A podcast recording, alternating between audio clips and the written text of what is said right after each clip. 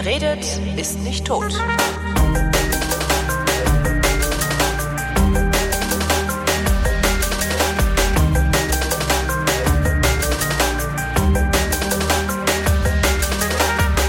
Andrea Diener neigt dazu, bisweilen zu verreisen, schreibt über ihre Reisen im FATS Reiseblatt und ist so freundlich, mir zu erzählen, wohin sie gereist ist und wie es da war. Hallo Andrea. Hallo Holgi. Diesmal warst du in Burundi, habe ich, ich Ich war in Burundi, genau. Das ist Sollen in Afrika. ja, sollen wir das erstmal verorten? Äh, ich weiß, dass es in Afrika ist, mehr weiß ich nicht. Was wissen, wir, was wissen wir überhaupt über Afrika? Ne? Wir wissen nichts das sieht ja auch oben ganz anders aus als in der Mitte, als rechts, als links, als und das ist echt groß. Ja. Und wir wissen wirklich nichts. Wir wissen gar nichts. Und, es ist ein äh, ganzer Kontinent, der sich von uns aus immer so anfühlt wie ein Land, ne? Ja, der Afrika. Ja, das ist so, wo die Leute so bunte Sachen anhaben genau. irgendwie. Genau. Schwarze so, Haut, bunte Kleidung. Hm? Ja, lustige Frisuren mit Zöpfchen und so. Ja. Wo in Afrika liegt es? Ähm, also, wenn du direkt so mehr oder minder in der, in der geografischen Mitte, naja, ein bisschen südlich der geografischen Mitte, liegt ein ziemlich großer Flatschen, der heißt Kongo. Subsahara, ja. Hm? Ja, genau. Und ähm, so praktisch direkt östlich vom Kongo. Mhm, rechts daneben. Äh, rechts daneben, genau, liegt Tansania. Mhm. Zwischen Kongo und Tansania ist ein großer See, der heißt Tanganyika-See. Mhm. Und äh, an diesem See, direkt eingeklemmt zwischen Kongo und Tansania, liegen zwei kleine Länder, ungefähr gleich klein. Das eine ist relativ bekannt, leider, das heißt Ruanda. Mhm. Und das unten drunter, so das Geschwisterland, das ist Burundi. Und ähm, in Burundi, also Ruanda kennt man ja natürlich aus den Nachrichten wegen der ähm, Massaker zwischen Tutsi und Hutu. Sehr schöner ähm, Film, also was heißt schön, aber ein sehr beeindruckender Film ähm, ist darüber sich anzusehen. Hotel Ruanda heißt der. Wenn du ah. ihn noch nicht gesehen hast, kann ich sehr wärmstens empfehlen. Dann muss ich das tun, ja. ja. Ist nicht, nicht angenehm natürlich, aber man lernt ein bisschen was. Und äh, in Burundi gab es das auch, allerdings in abgeschwächtem Maße. Also ähm, Burundi und Ruanda hat man immer so ein bisschen zusammengefasst. Das war das war mal. Die, die, ich, ich, meine mich nämlich auch daran zu erinnern, dass es früher immer Ruanda Burundi hieß, irgendwie. Genau, Ruanda Burundi hieß das, als es noch Deutsch war. Das war nämlich Deutsch-Ostafrika. Deutsch-Ostafrika ist genau, das. Genau, ah. Ruanda Urundi. Und ähm, das wurde dann nach dem Ersten Weltkrieg, da haben ja die Deutschen ihre ganzen Kolonien verloren, und da wurde das Belgisch. Und mhm. ähm, da hieß, war das dann das Protektorat Ruanda, Urundi. Ähm, allerdings war es eigentlich seit jeher so, dass Burundi ähm, ein, das, das war nicht irgendwie so ein hin und her geschobenes Land, sondern das war eigentlich immer so ein Königreich mhm. und er hatte auch recht feste Grenzen und hatte auch ja geografisch äh, ziemlich definierte Grenzen. Also nach Ruanda hin zum Beispiel gibt es einfach ein Gebirge. Das ist da, wo diese Berggorillas sitzen im ah, Wald. Ja. Gorillas im Nebel, Diane Fossey äh, und so. Genau, genau. Ah. Die sitzen auf der ruandischen Seite von diesem Grenzgebirge. Und ähm, links hat man halt den See so. Und ähm, da muss man sich irgendwie nur noch rechts nach äh, Tansania abgrenzen. Ähm, das ist aber auch, das ist so, äh, man geht so eine, eine Hügelkette runter und dann ist eine Ebene und dann geht's wieder ein Hügel rauf. Und die eine Hügelkette ist burundisch und die andere ist, äh, ist dann schon äh, Tansania. Da kann man dann auch so schön so von Hügel zu Hügel gucken. Also es ist irgendwie, es ist jetzt, du hast nicht das Gefühl, da hat irgendeine Kolonialmacht eine Grenze quer durch die Steppe geschlagen, sondern Burundi ist schon so ein, eine kulturelle äh, Entität, mhm. die das auch schon sehr lange ist. Eben dieses, dieses Königreich. Und das Königreich bestand bis 1966. Und ähm, seitdem putscht sich da so ein seltsamer Militärherrscher und äh, dessen Cousin und äh, der Nachbar aus dessen Ort und so weiter an die Macht. Und ähm, es war eine Zeit lang sehr, sehr hässlich. Es gibt auch ein UN-Mandat dort, das äh, gibt's auch immer noch. Die sorgen allerdings mittlerweile nicht mehr für Frieden, weil Frieden haben sie jetzt, ähm, kümmern sich aber immer noch um den wirtschaftlichen Aufbau, weil äh, da ist einiges zu tun. weil Burundi ist eines der am wenigsten globalisierten Länder der Welt und das merkt man auch wirklich überall an allen Ecken und Enden.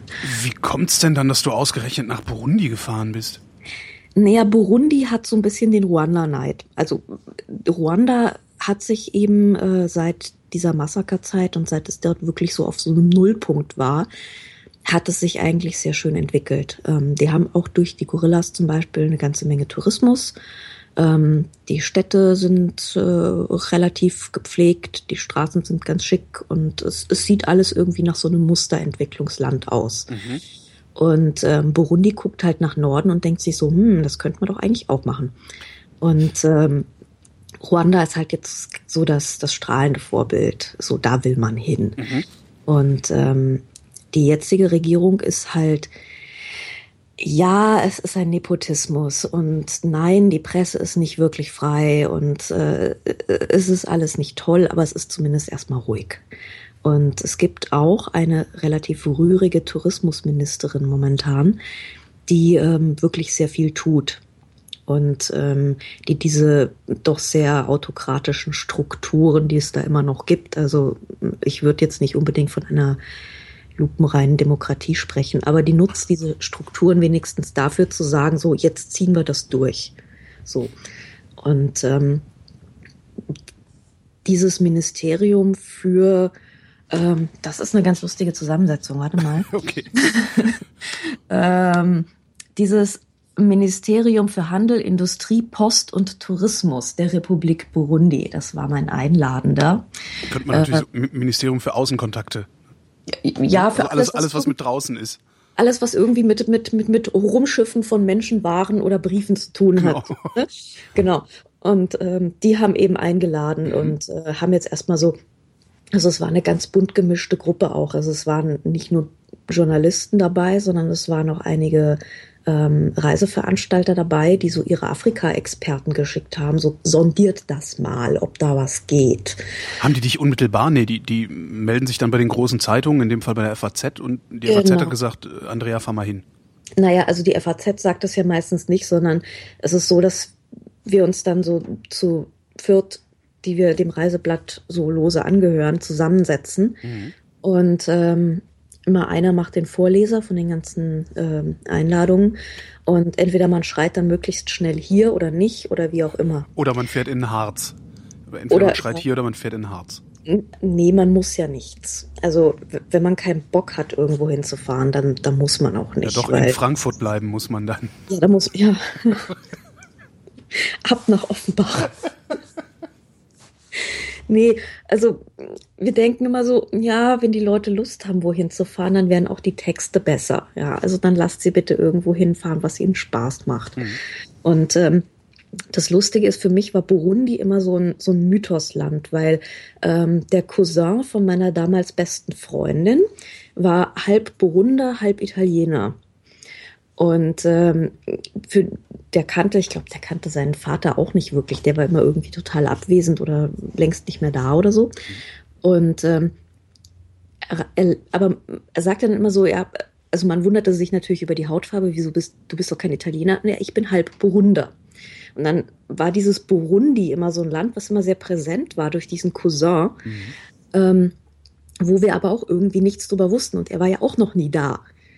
Und äh, für ihn ist das auch so der totale Mythos, so dieses Burundi, wo irgendwie mein Vater herkommt. Aber ich habe keine Ahnung, wie es da aussieht. Ja. Das war irgendwie sehr, sehr lustig. Ähm, und äh, insofern bin ich aufgewachsen mit dem Begriff, dass es ein Burundi gibt, war aber selber, war, war halt nie da. Und dann kam eben diese Einladung. Ich so, Burundi, das ist ja cool. Ähm, das ist jetzt die Gelegenheit. Wie lange warst du da? Ähm, so eine gute Woche. Mhm. Ja, und wir sind auch äh, quer durchs Land gefahren. Also wir, waren jetzt nicht nur in der Hauptstadt, sondern wir sind dann auch gen Norden, so Richtung äh, Richtung Nebelwald und gen Süden und ähm, sind da wirklich so, so, so grob einmal rundrum. Nebelwald heißt, äh, das ist ja, das ist das tropisch da? Also es geht relativ hoch. Das ist ein bisschen verwirrend, weil ähm, das sind halt so, das ist halt so konstant, meistens so 16 Grad. Mhm. Ähm, es ist relativ neblig. weil es halt einfach in Äquatornähe ist, ja. Also und ähm, wir sind da so zwischen den Teeplantagen durchmarschiert, weil es natürlich für Tee super ideale Lage, ja, 16 Grad feucht, da machst du jeden Tee glücklich und sind dann so dazwischen, es war alles fettgrün und das war wunderschön und die Teepflücker liefen pflückend durch die Plantagen. Es, über uns, oberhalb von uns war so der, der Regenwald, so, es war alles richtig üppig, ja. Mhm. Und ich merkte aber so, boah, das ist ganz schön anstrengend, was wir hier machen. Was ist das eigentlich? Das ist ein gerader Weg, den wir hier gerade spazieren gehen, ja. Und irgendwann sagte unser Guide so, ach ja, übrigens, wir sind hier so auf äh, 2300 Metern. Ich so, ja, da ist ein bisschen wenig Luft, ja. Deshalb. ähm, ja, genau. Also es war wirklich ein Spaziergang durch, du denkst, es ist so ein fettgrünes Tal. Und das ist aber eigentlich äh, bei uns wäre das so hochalpin, ja. Mhm. Bei uns würde da nichts mehr wachsen. Und da ist, fängt dann halt gerade so, weil in Äquatornähe fängt dann gerade so der Bergregenwald an. Ne? Also einfach ein bisschen anders so von der Einordnung her. Wie bewegt man sich denn da durchs Land? Also klar, ihr seid wahrscheinlich mit einem komfortablen Bus durch die Gegend gefahren worden? Ja, genau. Also mit dem Bus oder ähm, ja, also. Wie bewegt sich der Einheimische durchs Land? mit dem Fahrrad. Mit dem Fahrrad? Ja, mit dem Fahrrad oder zu Fuß.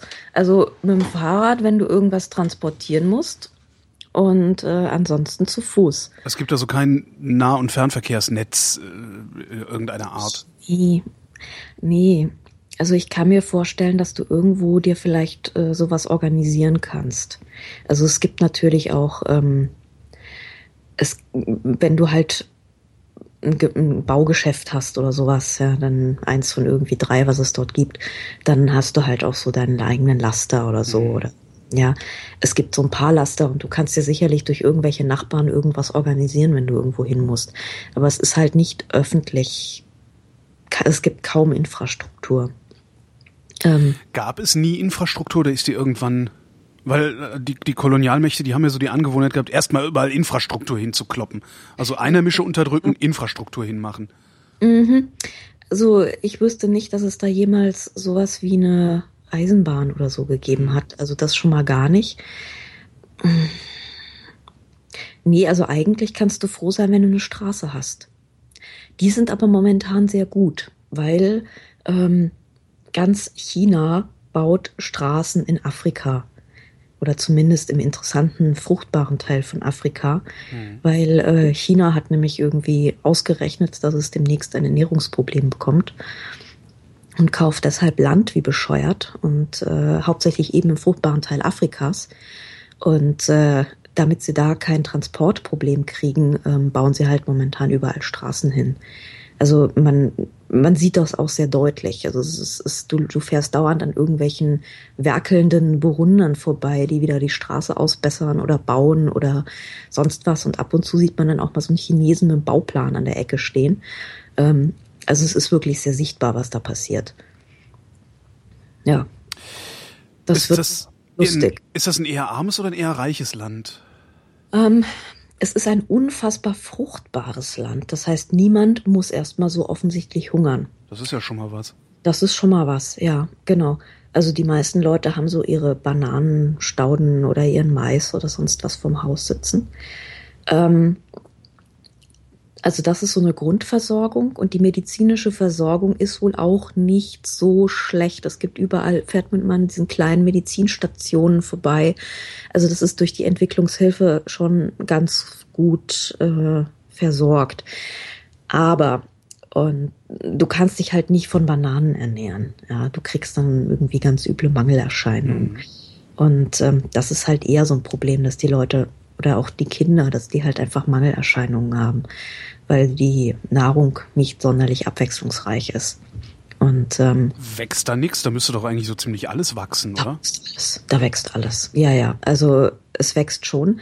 Ähm, du hast halt dein kleinen, kleines Gärtchen und äh, da baust du halt deine Bohnen, deine Bananen und so weiter an.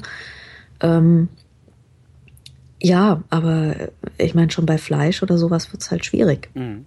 Also ja, man hat dann vielleicht so seine Ziege oder sein Huhn, aber äh, also am See ist es relativ gut, da, da gibt's halt sehr viel Fisch. und auch sehr guten Fisch. Und ähm, aber wenn du dann zum Beispiel so nach Norden kommst, also es, es gibt halt auch so einen, so, einen, so einen etwas östlicheren Nordzipfel, da ist dann weniger Regenwald, da wird es dann etwas platter und da kommt dann so ein See. Und das ist so die ärmste Ecke eigentlich. Und da siehst du halt, dass die Leute im Grunde nichts besitzen. Also die Häuser bestehen aus äh, Lehmziegeln das sieht alles sehr adrett aus erstmal, mhm. weil du hast halt keine schäbigen Holz- oder Wellpappe-Hütten oder sowas, sondern ähm, das ganze Land besteht aus knallrotem Lehm. Aus diesem Lehm werden Ziegel geschnitten und gebrannt. Die werden dann auf ein Fahrrad gepackt meistens, was irgendwie sehr absurd aussieht, weil da fährt dann immer einer irgendwie mit so 30 Ziegeln auf dem Gepäckträger hin und her. Aber es gibt mitunter einfach nichts anderes zum Transport. Ähm, und aus diesen Ziegeln werden dann halt relativ einfache Häuser gebaut, die dann auch irgendwie sehr schön aussehen. Aber es gibt einfach darüber hinaus nichts. Ja. Du musst dir vorstellen, ähm, dieses Kind, was da so rumsteht oder rumläuft an der Straße, das hat irgendwie einen schmutzigen Fetzen am Leib und das ist so ungefähr alles. Mhm. Ja. Also ein Fetzen. So, der muss halt reichen für die nächsten drei Jahre. Und ähm, wenn du da mit dem Bus durchfährst, dann hast du sehr oft dann auch eine Kinderhorde neben dem Bus, ähm, die dann erstmal dich freundlich grüßen, nämlich auf Französisch. Bonjour, bonjour, bonjour. Und ähm, dann sagen sie sehr schnell, ähm, dass, dass sie Flaschen haben möchten. Flaschen? Flaschen. Also sie betteln nicht um Geld oder um Süßigkeiten oder sowas. Das braucht kein Kind. Ähm, kind braucht erstmal eine Plastikflasche, weil Touristen haben meistens Trinkflaschen dabei oder zumindest, also was heißt Touristen? Also wenn irgendwie eine weiße Person da durchfährt, was ungefähr einmal im Monat vielleicht der Fall ist, äh, wenn es hochkommt, ähm, dann haben die Trinkflaschen dabei und diese Trinkflaschen sind total geil zum Spielen da kann man Wasser reintun oder da kann man irgendwie Insekten drin sammeln mhm. oder so. Und ähm, diese Kinder betteln dich halt irgendwie um leere Wasserflaschen an. Ja? Also auf so einem Level läuft das einfach. Ähm, sie, ja, das ist da schon ein Was Reichtum. würde passieren, wenn du ihnen stattdessen Geld gibst? Ich weiß es nicht, ehrlich gesagt. Ich habe es nicht probiert. Ähm, keine Ahnung. Also es ist, ähm, es ist natürlich auch wieder unterschiedlich. Das ist jetzt so eine, so eine relativ arme Gegend, da ist das dann so der Fall. Wenn du in der Hauptstadt bist, ist es schon wieder anders. Mhm. Also da sind die Leute schon wieder ein bisschen anders drauf. Aber ähm, ja, in dieser, in diesem sehr armen Zipfel, der ja so der ärmste Zipfel eines der ärmsten Länder der Welt ist, wo man auch denkt so, ah, so sieht das aus. Mhm, okay. Ja, so, das ist eins der ärmsten ist, Länder der Welt. Es ist, ja, okay. Ja, ja. Also das ist irgendwie so unter den letzten fünf, glaube ich, immer recht stetig. stetig. Ähm, weil dieser Armutsindex ähm, rechnet alles Mögliche mit ein, unter anderem auch Bildung und so. Und ähm, da ist äh, Burundi halt auch noch nicht so richtig weit vorne. Mhm.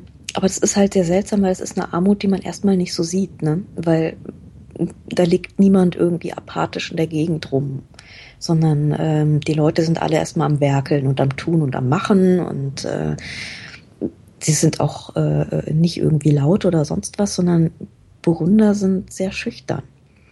Ähm, weil normalerweise. Das ist auch nicht das Bild, das man so im Kopf hat, wenn man an Afrika denkt. Da ist ja quirlig, Lärm. Ja, ja, ja, ja, überhaupt nicht, überhaupt nicht. Also, das hat mich auch alles total verwirrt. Wir haben auch so diverse Gruppen gesehen, Tanzgruppen zum Beispiel, Folkloregruppen, ja, weil das halt Tanz oder oder Gesang ist halt so das, äh, was es an Kultur hauptsächlich gibt.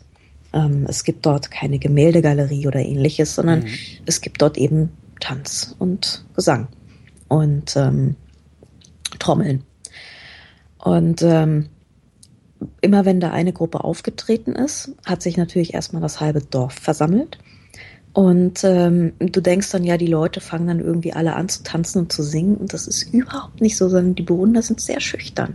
Ist total schüchtern. Lächeln dich auch erstmal nicht an, gucken auch erstmal nicht, gucken dir auch erstmal nicht in die Augen, ähm, weil sie das für zu forsch halten.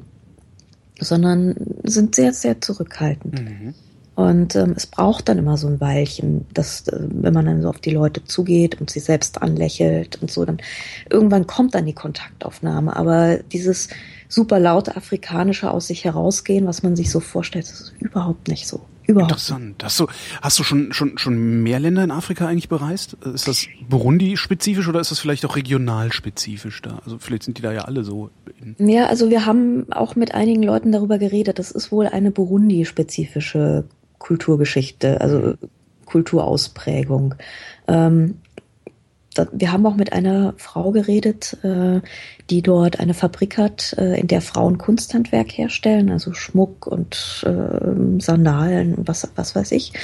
Und ähm, das war eine sehr weit gereiste Person, die also in London studiert hat und in England gelebt hat und in Tansania gelebt hat und so, die also wirklich rumgekommen ist. Und die erzählte dann auch so, na, das ist eine ganz, ganz komische Art und Weise der Burunder, dass sie sich ähm, erstmal nicht, nicht so offen sind, nicht so lächeln und sich auch gegenseitig zum Beispiel keine Komplimente machen. Das ist verpönt. Mhm. Ja, also dass ähm, dieses, also auch bei diesen, bei diesen Tanzgruppen zum Beispiel, ähm, das sind nicht die Rampensäue, sondern die machen das eher auf eine sehr schüchterne Art.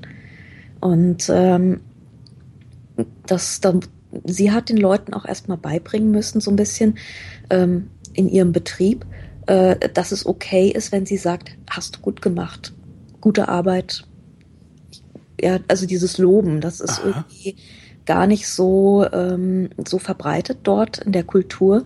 Und sie findet das auch eigentlich sehr schlimm, weil ähm, weil es gerade zum Beispiel äh, es ist nicht besonders gut fürs Selbstbewusstsein, wenn du halt nie gelobt wirst. Ja. Und ähm, das bleibst, ist auch, dann bleibst du halt schüchtern. Ne? Dann bleibst du halt schüchtern, beziehungsweise hilft es auch nicht wirklich, wenn du dich als Land oder als Urlaubsland vermarkten willst. Ähm, Stimmt, wenn dann, auch noch, wenn dann auch noch irgendwie der, der, der reiche Tourist kommt und Danke sagt, ja. dann bist du ja völlig eingeschüchtert. Da bist du ja total, ja, ja, Stimmt. genau. Verdammt. Genau. Und das ist halt, ähm, also sie versucht da wirklich erstmal so eine Kultur des Lobens und dass es okay ist zu loben, so zu etablieren. Mhm. Ja. Und ähm, das musst du auch wirklich da, da muss echt noch einiges passieren. Also du musst den Leuten echt erklären, dass es total geil ist, was sie machen. Zum Beispiel, die haben unfassbar guten Kaffee. Ja, ich habe mich, also die Hotels und das alles war immer so ein bisschen grenzwertig. So, ähm, wie sauber ist die Matratze jetzt? Läuft das Wasser? Gibt es überhaupt Wasser? Wie warm ist es? Und äh, ja, so. Also es war schon sehr basic alles. Wie, äh, Aber ja? Wie geht denn, wie gehen denn die Tourismusbeauftragten, also die dann von diesem Ministerium ja wahrscheinlich gesandt werden, mit euch da rumzufahren, wie gehen die denn damit um, dass halt auch so grundlegende Infrastruktur, wie zum Beispiel Wasserversorgung, ähm, gar nicht vorhanden ist? Ähm, naja gut, also ich meine, wir waren jetzt schon so die etwas abenteuerlustigeren Leute da, die da unterwegs waren. Wir haben, waren irgendwo wir wussten auch überhaupt nicht, was uns erwartet. Ja. Okay, ich also, hätte also auch äh, irgendwie in meinen Holgi braucht ein eigenes Zimmer mit einem eigenen Badezimmer-Hotel gehen können.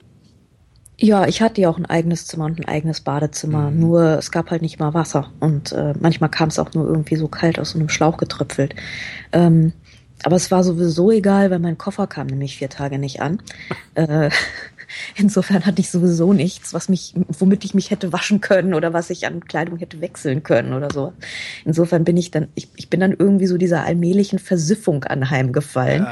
Ja. Äh, wurde irgendwie immer ekliger und stank immer mehr, aber es war total egal, weil ich meine, ähm, die, die, Kinder laufen mit Fetzen rum, ja. Also mhm. da ist irgendwie alles, was du mehr hast, ist irgendwie schon Luxus. Und ähm, ja, ich habe mich dann nach vier Tagen irgendwie doch gefreut, als es diese Airline geschafft hat, meinen Koffer aus Brüssel dann doch mal herzuschaffen. Ähm, fand ich total, ich, ich habe ich hab so lange geduscht, aber ähm, Hättest du wieder nichts kaufen können? Naja, also wir sind am ersten Abend, als irgendwie klar war, so von wegen äh, Koffer kommt nicht. Das war samstags abends um kurz vor zehn und um zehn hat der letzte Späti dort zugemacht. Mhm. Und ähm, am nächsten Tag war Sonntag und da war sowieso alles zu, weil die sind ja auch alle recht katholisch dort. Und ähm, ne, Sonntag ist halt einfach zu. Wir, ja, und es, es gibt natürlich so, ich habe mir irgendwie so eine so eine Zahnbürste gekauft und eine Zahnpasta. Die Zahnpasta hieß Sensodyne. Ja. Was da drin war, war keine Sensodyne, sondern irgendwas, das schmeckte. Ähm, kennst du diese Abdruckmasse, die einen ja. Zahn. Äh, ja, genau so schmeckte es. Es war, also ich habe jedes Mal hing ich da so oh, ist, Wasser ja. aufdreh, oh, Wasser war das, war das auch Wasser. so, War das auch so blau und gummiartig? Nee, es war rosa und gummiartig. Ah. Also es war ziemlich eklig und dann habe ich mir noch einen großen Topf Vaseline gekauft, damit ich irgendwie sowas wie Creme, Lotion, Dingsbums irgendwie hatte. Und äh, irgendeine Art von Shampoo. Und mit diesem Dreigestirn habe ich mich dann irgendwie so hygienisch über Wasser gehalten, mehr oder minder. Und ähm, ansonsten paar frische Unterhosen aus dem Chinesen-Shop, die waren irgendwie total schrecklich, weil die so Plastikspitze hatten. Mhm. Und ähm, also was du so an, an täglichen Dingen brauchst, gibt's halt im Chinesen-Shop. Ja. Mhm. Also, und der, der gehört einem Chinesen oder warum mhm. heißt der Chinesen? Okay. Mhm. Ja, ja, und da gibt's auch lauter chinesische Sachen. Also das, was es, der Chinese hat ja mittlerweile so Afrika für sich entdeckt. Mhm. Ja. Also so für die Zukunft und überhaupt. Und ähm, wo soll er auch hin? Ne? Wir sind ja schon überall ja, anders. Ja. Genau. Und ähm, das, was es so an, an, an Shops eben gibt. Das sind halt diese, diese 1 Euro alles Plastik-Chinesen-Shops. Mhm. Und da kaufen die halt, die Leute kaufen dort halt so gut wie alles. Hm? Hast du mitbekommen irgendwie, wie das chinesische Engagement sich auf die Region auswirkt? Wirkt das stabilisierend? Mhm. Zunächst mal ja, weil ich meine, so Straßen bauen und so ist natürlich prima. Das Problem ist halt, dass sie das ganze Land aufkaufen. Und ähm, mhm. das wird mit den Kleinbauern, glaube ich, echt nochmal ein Problem. Beziehungsweise ähm, die meisten Leute leben halt auch vom Holz in den Wäldern, weil das ist das Einzige, womit sie heizen können. Und ähm, wenn du halt so 16 Grad da oben im Nebelwald hast, dann willst du halt vielleicht auch mal heizen oder willst auch mal ein Feuer machen, um was zu kochen oder so. Und üblicherweise holt man sich dann eben Holz. Mhm. Oder ver verkohlt es zu Holzkohle. Das ist eigentlich so das Übliche. Burundi hat übrigens eine der höchsten äh, Rodungsraten der Welt. Ähm, und ähm, wenn dieses Land irgendwann den Leuten nicht mehr gehört oder sie dann nicht mehr hin können, dann wird das ein echtes Problem. Also, weil die, die meisten Leute haben nichts außer diesem Land. Ja. Ja. Und es gibt halt auch nicht so irgendwie Großgrundbesitzer oder so. Es, es gibt irgendwie. Und es gibt niemanden, der den Solaröfen verkaufen würde, beispielsweise, was jetzt auch nicht unbedingt was hilft, um die Wohnung zu beheizen. Also wenn du so in der größeren Stadt bist, dann gibt's halt mal so, ähm, da gibt's halt mal so, so Märkte, das sieht ein bisschen aus wie diese arabischen, ich habe alles Märkte, so diese Souks, ne, diese ja. super Labyrinthe. Also sowas ähnliches gibt's da auch. Ähm, da gibt's auch so mal Solarpanel zu kaufen. Aber es ist halt absolut. Halt auch erstmal bezahlen können. Ne? Ja, das, das ist halt echt nicht die Regel. Die meisten Leute sind halt froh, wenn sie ein Handy haben. Ja. Und äh, das ist halt äh, echt schon so, dass das, das Hightech, was, äh, was, was so das, das Höchste ist. Ja. Hm. Ähm, in, den, in den Städten haben, gibt's halt auch Handys und äh, da gibt's halt auch irgendwelche Shops, wo du vielleicht mal irgendwie, also so Internetcafé-artige Dinge. Aber wenn du am Land bist, das, was die, was die Menschen besitzen an Dingen, das ist äh, einfach unfassbar wenig. Ja? Und ähm, da denkst du halt so, ja, so, das ist ungefähr so das, was wir so im, was bei uns wahrscheinlich Menschen im Mittelalter besessen haben.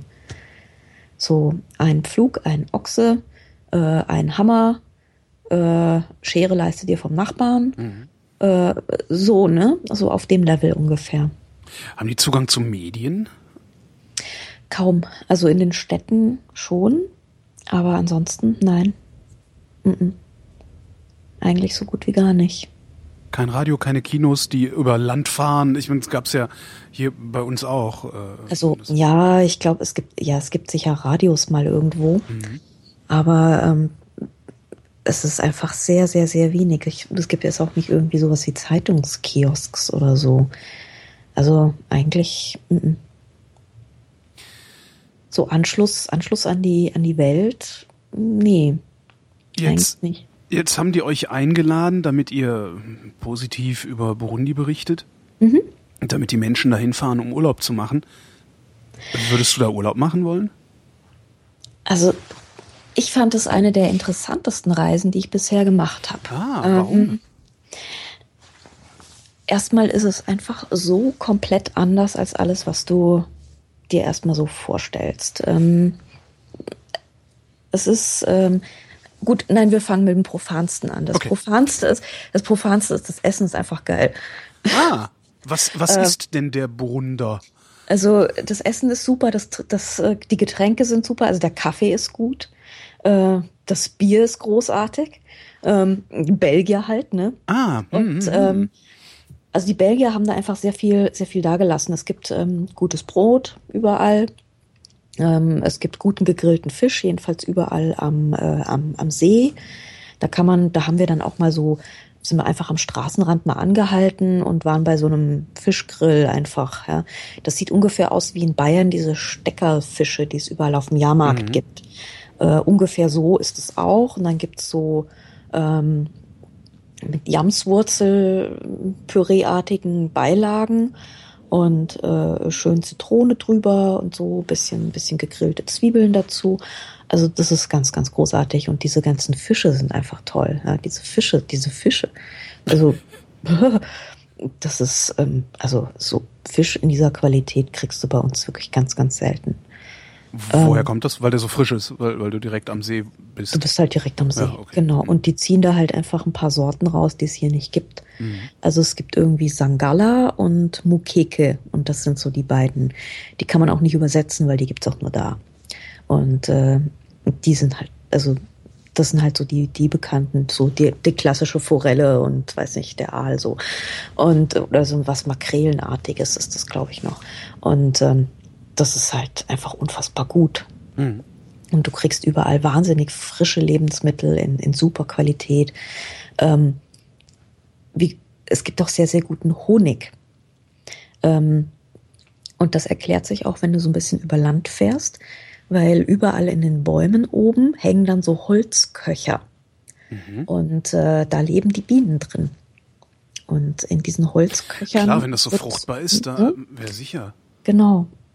Ja. Die wären ja blöd, wenn sie keinen Honig machen würden, ja. Die haben super Honig. Exportieren richtig. die den? Nee. Das ist ja, das ist ja genau das Ding, ja. Die exportieren die gar nichts. Die exportieren einfach, nee. Kein, der, der, Honig ist der Hammer, der Kaffee ist der Hammer.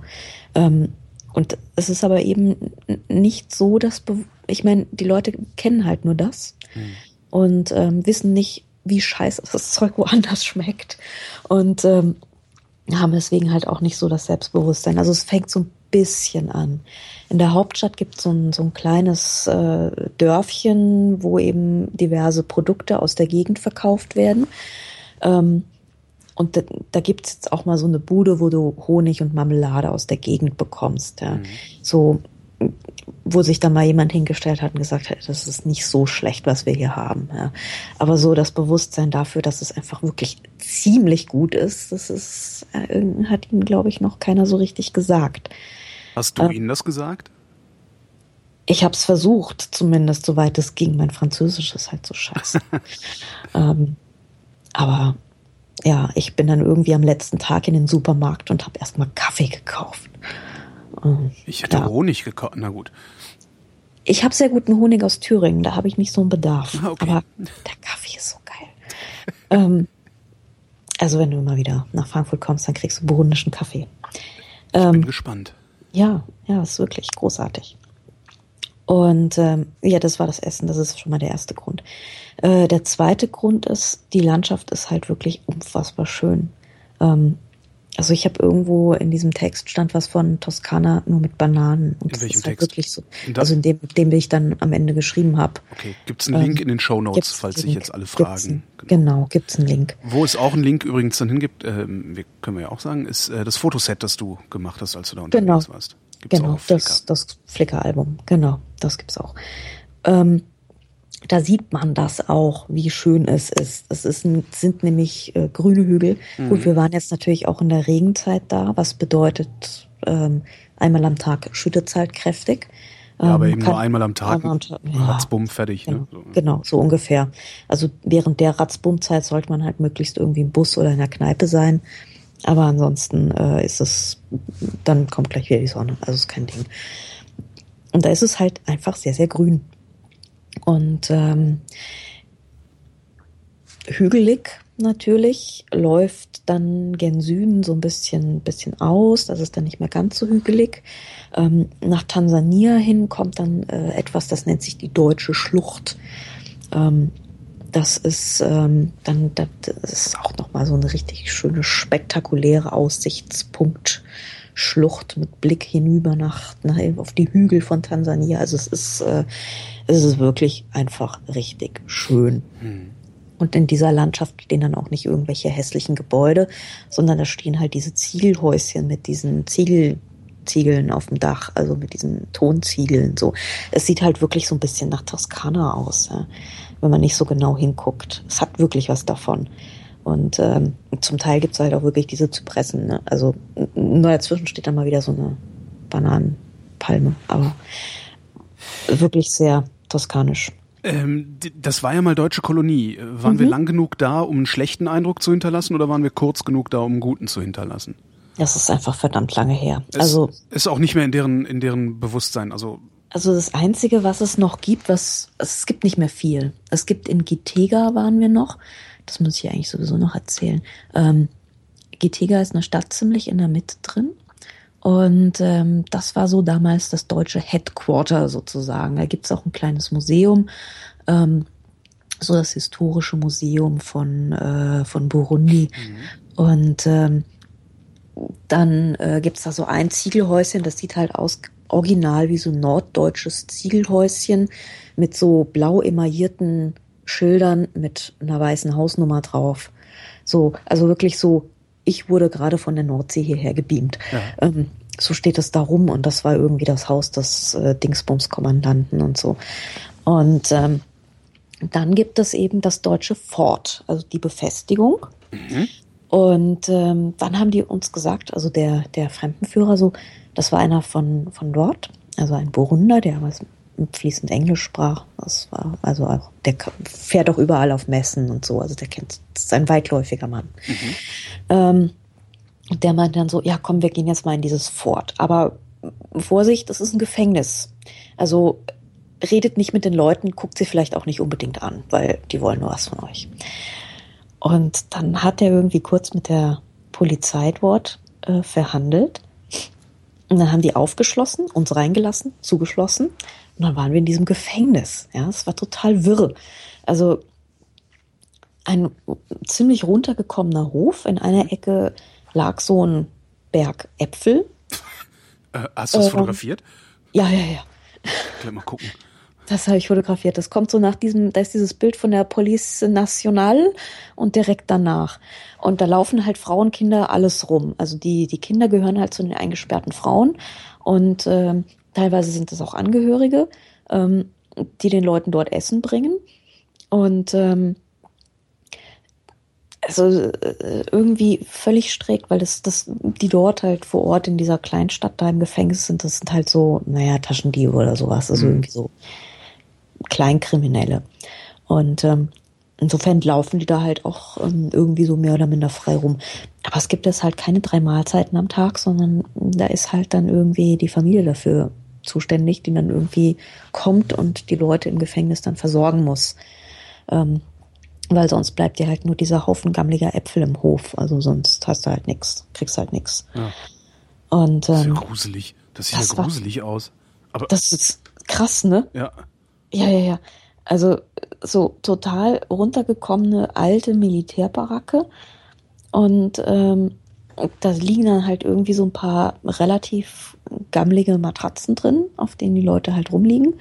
Äh, also so nachts und tagsüber oder so laufen die halt alle da auf diesem Hof rum und äh, Kinder sind da und an den Wänden überall äh, Graffiti und äh, zwischendrin stehen dann irgendwie so ein paar Leute in Uniform, die dann aber irgendwie auch so aussehen, so, naja, also einmal sagen sie dann halt mal so, ja, hier, geh mal, geh, geh mal hier und tu mal nicht so da. Also müssen dann mal so zwischendurch zeigen, dass sie die Autorität sind. Aber ansonsten stehen die da irgendwie total lässig rum und, und schwätzen mit den, mit den Gefangenen. Und äh, also gerade, dass sie nicht noch in der Ecke gesessen haben und Karten gespielt haben, ja, das hat echt noch gefehlt. Aber. Das ist halt offener Verzug, Vollzug, das ist doch. Ja, ne? ja. Da geben sich bei uns große Mühe für. So ein bisschen, ne? So ein bisschen ja. offener Vollzug. Genau. Und es gibt halt einen, direkt neben der Tür gibt es irgendwie so eine Luke. Und da, ähm, das ist halt so die Luke zwischen innen und außen. Und dann kommen dann die Leute an und stellen sich an die Luke und brüllen und rufen irgendjemanden. Und der darf dann da hinkommen und dann dürfen die sich da unterhalten oder auch irgendwie Essen austauschen oder was weiß ich. Also irgendwie nicht so, wie man sich Gefängnis sonst eigentlich vorstellt. Mhm. Ganz seltsam. Ja. Und das ist alles, was noch aus der Kolonialzeit zu sehen ist und zu spüren ist. Mehr oder minder. Aha. Also zumindest von der Deutschen. Und ähm, von den Belgiern, naja, auch nicht so viel. Halt hauptsächlich die Küche und das Bier. Ne? Das Bier wird in, in der Hauptstadt in Bujumbura gebraut. Das heißt Primus. Das äh, ist auch ein belgisches Bier. Es gibt es wohl auch in Belgien. Aber die ähm, burundische Variante wird eben dort gebraut, vor Ort und gibt's irgendwie in so riesigen Flaschen. Also wenn du so ein Primus bestellst, dann kriegst du irgendwie so eine 0,75 Liter Flasche auf den Tisch gestellt. Ja, wie sich das gehört. Ja, ja, ja, ne, ja, genau. Ich glaube, ich habe noch nie auf einer Reise so viel Bier getrunken. Es ist auch unglaublich gut und du kriegst es auch überall. So, ganz super. Du sagtest vorhin schon, äh, oder man setzt sich in eine Kneipe. Ähm, ja. Kann man sich da einfach so in eine Kneipe setzen? Weil was ich oft Klar. aus Afrika höre oder aus irgendwie afrikanischen Staaten höre, ist, äh, ah, geh mal lieber nicht in die Kneipe, geh mal lieber nicht im Dunkeln raus, geh mal lieber nicht alleine raus. Ähm, also im Dunkeln soll man auch irgendwie nicht rausgehen, hieß es immer. Ähm, aber ich hatte irgendwann mal keinen Bock, ein Hotel zu besichtigen und äh, ein Mitreisender von mir auch nicht. Und ähm, der war sowieso relativ Afrika-affin. Ähm, wir sind dann irgendwie zusammen losmarschiert und sind so durchs Dorf gewandert und äh, haben dann gesagt, so, oh, lass mal uns in die Kneipe, warten wir, bis die anderen fertig sind. Das dauerte dann irgendwie auch ewig. Wir saßen dann im Dunkeln da in der Kneipe. Und ähm, der kannte auch, konnte ein bisschen Kiswahili und konnte sich so basic-mäßig verständigen. Insofern hatte ich da jemanden dann dabei. Ähm, das war dann relativ lässig. Aber ähm, es ist dann natürlich schon so, dass dann sofort irgendwelche Leute kommen und dich voll labern oder sowas. Also du bist halt einfach, du bist die Sensation. Du bist weiß, du bist die Sensation. Mhm. Ja, also es ist gar nicht, du, am Anfang dachte ich halt, das ist irgendwie komisch, das, es hat so was Safari-artiges, da durchzufahren mit so einem Bus. Und dann guckst du dir da irgendwie den, diese, den, diese, den einheimischen diese, Nüsse zuzuwerfen in Form von Plastikflaschen. Ne? Ja, ja. Mhm. Ich meine, wir haben ja dann keine Plastikflaschen geworfen, weil wir es ja irgendwie beschlossen haben abzulehnen. Ähm, Wie beschlossen abzulehnen? Ja, weil ich meine, dann liegt es da irgendwie als Müll in der Gegend rum. Das muss man ja nicht anfangen. Ach so. Also, ja. Wir haben den dann irgendwie eher mal einen Apfel in die Hand gedrückt oder so. Aber ähm, ja, also erstmal dachte ich so, nee, es kommt sich, man kommt sich wahrscheinlich irgendwie saukomisch dabei vor und sich dann so, so diese, diese bizarren, unschuldigen äh, Menschen da mit den Bananenkörben auf dem Kopf, weil es sieht halt wirklich aus wie dieses Afrika in Kinderbüchern, ja, mhm. wie man sich es halt so vorstellt. So, da ist diese Frau und die hat so Tücher umgewickelt und dann hat sie so einen Bananenkorb auf, also so einen Korb auf dem Kopf und da sind dann lauter Bananen drin und dann milde lächelnd trägt sie dann irgendwie ihre Ernte nach Hause, ja. Es, ach, scheiße, es sieht wirklich, es ist wirklich so, ja, es ist echt so. Und dann fährst du mit so einem Bus durch und guckst dir das so an, ja. Mhm. Und irgendwann habe ich aber festgestellt, eigentlich die größere Sensation sind wir ja eigentlich. Weil also wir waren dann irgendwann so nach zwei Tagen so, ja, okay, dann denkst du, ja, noch eine Frau mit noch einem Bananenkorb auf dem Kopf, ja, alles gut, ja. Das gehört Aber so. Das gehört, also irgendwann hast du dich echt dran gewöhnt. So, ja, es ist halt so, so werden halt Bananen transportiert, okay. Ähm, und ähm, aber wir waren halt immer noch die Sensation. Die blieben immer noch alle mit offenen Mündern am Straßenrand stehen. So, oh, guck mal hier. Musungu. Musungu ist ja das Wort, was du dann sofort hörst. Weil äh, Musungu heißt Weißer. Mhm. Das ist ähm, in einigen Gegenden Afrikas ist das wohl auch so fast so ein bisschen zu einem Schimpfwort geworden, aber in Burundi ist es einfach eher so eine sehr neutrale Feststellung. Mhm. So ah, guck mal, ein Weißer. Oder die rufen dich auch so, ja. Kinder zum Beispiel, wenn sie deine Aufmerksamkeit haben wollen, ähm, stehen dann am Straßenrand. Ah, Musungu, Musungu, ja. Und dann weißt du, okay, du bist gemeint. Ähm, und äh, es ist halt irgendwann gewöhnt man sich dann aber auch so ein bisschen dran, so überall, wo du bist, äh, sofort kommen Kinder angerannt, rufen laut Musungu, äh, stehen dann lärmend vor dir. Ähm, die Jungs zuppeln irgendwie an dir rum, die Mädchen stehen verschüchtert da und sagen so Bonjour und äh, wie sie heißen und fragen, wie du heißt und so, ja, und probieren dann so ihr, ihr Basisfranzösisch und wenn mhm. du dann antwortest, dann ist ein großes Gekicher natürlich, ne? weil, oh, das kann auch reden, ah, guck mal, ja, so, weil die lernen natürlich so ihr Französisch in der Schule. Ähm, normal, also die übliche Heim einheimische Sprache ist Kirundi, aber Französisch wird eben auch überall gesprochen eigentlich, so zweite Amtssprache und ähm, das braucht man natürlich, um mit Musungus zu reden, muss man natürlich Französisch können. Und ähm, das klappt dann halt auch wirklich, das finde ich total geil. Ähm, und ähm, man, man, man ist dann halt irgendwie, also eigentlich ist man selber das, was besichtigt wird. Und das ist dann irgendwie schon wieder total okay. Ähm, ich habe dann auch angefangen. Hast du da nicht, kriegst du da nicht irgendwie dieses also das ist ja ein so enormes Wohlstandsgefälle zwischen dir und denen. Total. Ähm, das geht mir ja schon so, wenn ich in Südostasien unterwegs bin und denen geht's ja äh, gemessen an, an Burundi äh, äh ungefähr so wie der Schweiz gemessen an Polen oder irgendwie ja, sowas. Ja. Ähm, das, und selbst da komme ich mir oft schon komisch vor, wenn ich da unterwegs bin. Ähm, wie kriegst du das hin, das nicht so dicht an dich ranzulassen? Äh, schwierig. Also schwierig. Ähm, ich weiß es nicht. Ähm, manchmal ist es halt wirklich schon so ein bisschen so. Also du, du bist da und du siehst, die Leute haben wirklich gar nichts, ja, und denkst so, oh Mann, irgendwie leben, die, die leben da irgendwie auch so. Ja, das ist, ich kann es mir nicht vorstellen. Ähm, also die einzigen, die wirklich beide Welten kennen, ähm, sind im Prinzip die Trommler.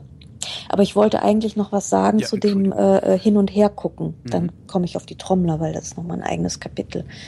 Ähm, das mit dem Hin- und Her gucken war ja dann irgendwie auch ganz interessant, weil ich meine, ich habe ja immer eine Kamera dabei, ne? Mhm.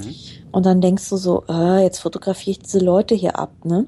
Mhm. Und irgendwann habe ich festgestellt, dass äh, viele von den Jungs Fotos-Handys dabei haben. Und dich fotografiert haben. Und eigentlich heimlich dabei waren, mich zu fotografieren. und ich dachte so, ach wie geil, guck mal, die fotografieren zurück. Ja, das ist gut, super. Die Segnung des Fotohandys. Mhm. Ja.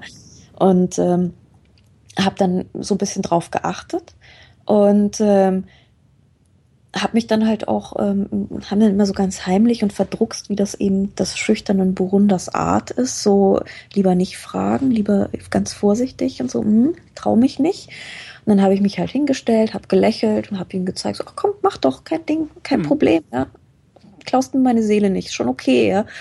Und ähm, dann waren sie immer irgendwie total erleichtert und dann habe ich meistens auch dann einfach mal zurückfotografiert. Das heißt, es gibt in diesem Fotoalbum äh, einige Bilder von mich fotografierenden Burundern, die ich dann einfach zurückfotografiert habe und habe mir das dann irgendwie so ein bisschen zum Sport gemacht, so ähm, das Hin und Her fotografieren. Mhm zu dokumentieren. So.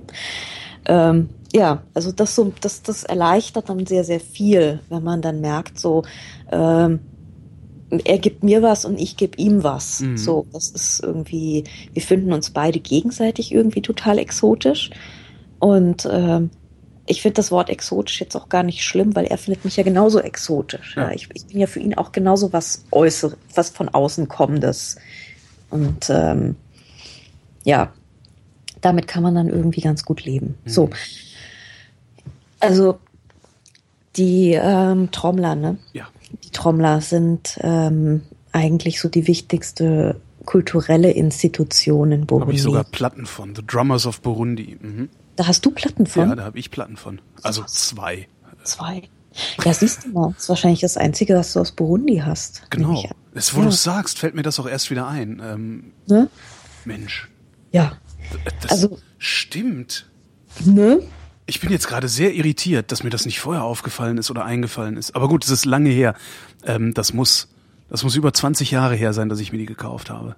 Das kann gut sein. Also Ja. die, die gibt's auch einfach schon ewig, Mhm. weil das waren ursprünglich, also die Trommeln sind äh, ursprünglich auch etwas Heiliges. Äh, die werden auch in einem Heiligtum direkt am Königspalast aufbewahrt. Wobei man äh, Königspalast, da darf man sich jetzt ähm, kein Gebäude vorstellen. Ähm, das mit diesen Ziegelhäusern, das ist auch noch relativ neu. Das traditionelle burundische Haus ist mehr oder minder eine ähm, Hütte aus äh, Zweigen, die dann äh, von einem, im Idealfall, wenn es ganz reiche Leute sind, wird sie von einem äh, ähm, Flechtzaun noch umgeben. Und ähm, diese Hütten sind halt bestehen aus mehreren Schichten, werden oben zusammengebunden. Dann gibt es vielleicht noch ein paar Bananenblätter drüber, weil das Wasser dann besser abläuft. Und äh, ansonsten sieht es aber mehr oder minder aus wie eine sehr große Kokosnusshälfte oder so. Also Mhm. so, so, so ein braunes, braunes Etwas aus Fasern. Okay. So, ja. so eine, ja, Ja, sehr große Kokosnusshälfte kann ich mir was drunter vorstellen. Genau. Ähm, wer jemals auf der Tourismusmesse in Berlin war, da gibt's eine am Burundi-Stand. Und ähm, das muss sehr kurios gewesen sein, sagte mir ähm, der Mann, der das betreut für das burundische Amt dort eben, der für Deutschland die Vertretung macht. Die haben diese Hütte nämlich irgendwie zerlegt und ähm, am Flughafen ist sie dann erst nicht durch den Zoll gekommen, weil die nicht wussten, was sie mit diesem Gemüse anfangen sollten. So Super. Trockene Büsche aus Burundi. Was machen wir denn jetzt Das damit? sind doch Drogen, das sehe ich doch. Das kann man rauchen. Da haben die doch irgendwas rein. Ja. Genau. Dann kam er da an, musste dem Zoll irgendwie erklären, nein, das ist eine burundische Hütte, die ist nur zerlegt und die brauchen wir irgendwie für die ITB. Und ja, also Anscheinend so, hat's ja geklappt, sonst äh, wären sie Genau. nicht da. Ne? Ja. sie kriegen auch immer den Preis für den schönsten Stand und so. Ähm, tatsächlich übrigens. Also der Burundi-Stand ist wirklich. Ähm, ich, als Was macht Mal- den so schön? Ja, die haben halt eben diese Hütte da stehen. Das ist schon. So. Also das erste Mal bin ich vorbeigegangen, dachte so, oh mein Gott, Völkerschau. Ja? Ja, genau. Hagenbecks Völkerschau. Und da saßen natürlich dann die so, so zwei Burunder davor, äh, im, im klassischen burundischen äh, ähm, Nationalfarben Trommelkostüm und die Trommler sind natürlich auch angereist und so. Und ähm, ich hatte dann so ganz unangenehme Assoziationen. Und als man mir das dann aber erklärt hat, so von wegen so, nee, diese Basthütte, das ist keine Folklore, das ist voll noch nicht lange her. Ja, so, Mhm. das, mm. und das, das gibt's da auch noch und so. Ja, und mm, irgendwie kriegt man dann mit so, naja, das ist halt genau das, was für uns halt irgendwie so voll harmlos eine Trachtengruppe aus dem Odenwald ist. Ja, Ja. so, ja gibt's halt auch noch, die Oma hat's noch so selber genäht. so Bommeln auf dem Kopf. Ne? Ja, Ja, genau. Ja. Stimmt. Macht man ab und zu noch mal, wenn man sich trifft und so oder ähm, auf dem Dorfplatz zu besonderen Angelegenheiten gibt's das halt noch so. Ja, und genauso ist es in Burundi halt auch. Und ähm, man muss halt erstmal irgendwie damit klarkommen, dass man selber diese komischen Völkerschau-Assoziationen hat, das aber für so einen Burundi erstmal was total Normales ist. Mhm. Ja, so, ach ja, unsere schöne Hütte, ach guck mal, toll, ach süß, oh. Vintage, ne? Ja. Ah, voll Vintage. So sehen wir halt aus. Ja, viel gut. Genau. Und, ähm, und so sieht eben auch dieser Königspalast aus. Also es sind im Prinzip mehrere Hütten, also eine Haupthütte in der Mitte, dann gibt's eine Leibwächterhütte, eine Wahrsagerhütte, also so ein Dorf, also so ein, so ein Sterngucker gehört halt immer dazu. Ähm, so eine Hütte für, für Haushalt und Kochdingsbums und äh, eine Hütte war das Sanctuary. Und das war eben dieses Heiligtum, wo die, also da, da liegen zwei heilige Trommeln. Und ähm, das ist in Gishora, ganz oben im Norden. Da ist einer der Königspaläste. Also es gibt mehrere. Und ähm, an mehreren Stellen gibt es auch diese Sanctuaries mit unterschiedlichen Trommeln. Die haben auch alle Namen. Ähm, und das sind eben, ja, das sind halt wie, äh, ja, schwer zu sagen. Es gibt, glaube ich, irgendwie so zehn Trommeln oder so. Und die haben alle einen eigenen Namen, eine eigene Geschichte, sind alle heilig und ähm, werden aber eigentlich auch nicht mehr wirklich gespielt, weil die wirklich uralt sind. Also so, naja, Brunsche Verhältnisse. Sind alle, alle anderen Trommeln, die gespielt werden, dann Ableitungen dieser Trommeln? Also Mhm. genauso dimensioniert? Äh, Nee, ein bisschen anders. Also die sind, ähm, heute sind das mehr so Stand, so, so Standtrommeln, so Hm. hohe. Ähm, die waren anders. Die waren, ähm, im Prinzip ist das ein ähm, durchgeschnittener Baum, der ausgehöhlt wurde. Also die haben dann auch die Form von dem Baum, die ist damit unter sehr äh, polymorph, ähm, mhm. also sehr unregelmäßig. Und ähm, also im Prinzip eine Scheibe Baum, ungefähr so, weiß nicht, 30 Zentimeter hoch, äh, äh Durchschnitt von 50 Zentimetern, das Ganze mit einer Kuhhaut bespannt, ähm, festgeklopft am Rand und es sieht halt sehr archaisch aus. Mhm. Also nicht nach einer besonders elaborierten Trommel, wie man sie jetzt zum Beispiel von, Mongol, von der Mongolei oder Pakistan oder so, die haben ja recht elaborierte Trommeln.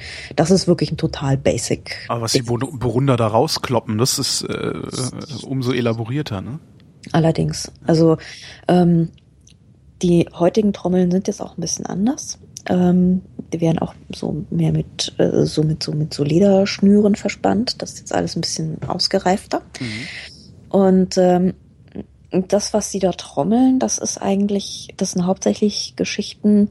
Also Trommeln war hauptsächlich so ein Ding, was zu einem Erntedankfest ähm, getrommelt wurde, also begangen, begangen wurde, beziehungsweise um den König zu lobpreisen. Aber die meisten Lieder, um die es geht, ähm, die dann auch oft mit Tänzen, das sieht man natürlich auf der CD jetzt nicht so, mhm.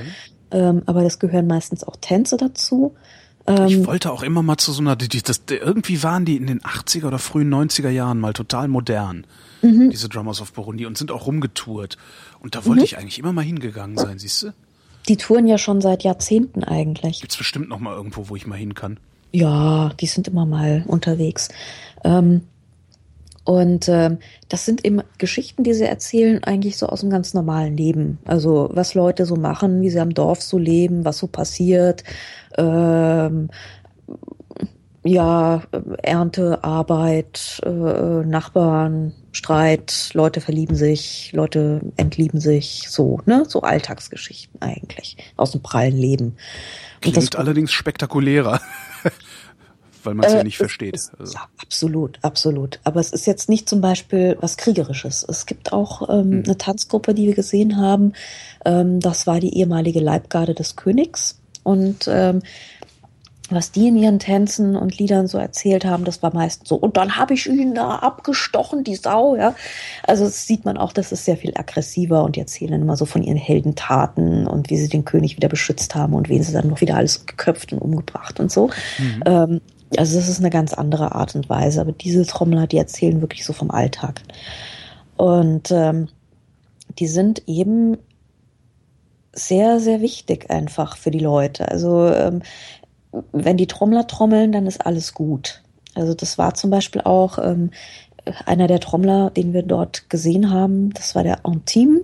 Der ist schon sehr, sehr alt und ähm, der ist, ich glaube, 83 oder so. Mhm und ähm, hat uns dann eben auch erzählt, wie er da rumge also die, über die Geschichte der Trommler, also zum Beispiel nach ähm, einem dieser Hutu-Tutsi-Massaker saßen die Leute irgendwie alle relativ verschüchtert im Wald und wussten nicht so recht, äh, dürfen sich jetzt wieder rauswagen oder nicht rauswagen und so. Und dann ist eben dieser Armeegeneral zu ihnen gekommen hat gesagt, ähm, wir haben die Lage wieder im Griff, die Leute sollen wieder nach Hause gehen. Kannst du mal die Trommel äh, spielen? Kann, kann, könnt ihr bitte mal irgendwie hier so Trommeln durchziehen, damit die sehen, dass alles wieder okay ist? Sehr und dann gut. haben die das eben gemacht, ja. Mhm.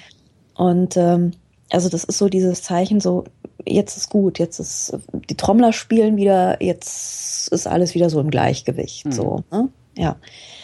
Ähm, und ähm, die haben eben schon in den 60er Jahren haben sie für den oder eigentlich schon früher haben sie schon für den belgischen König getrommelt.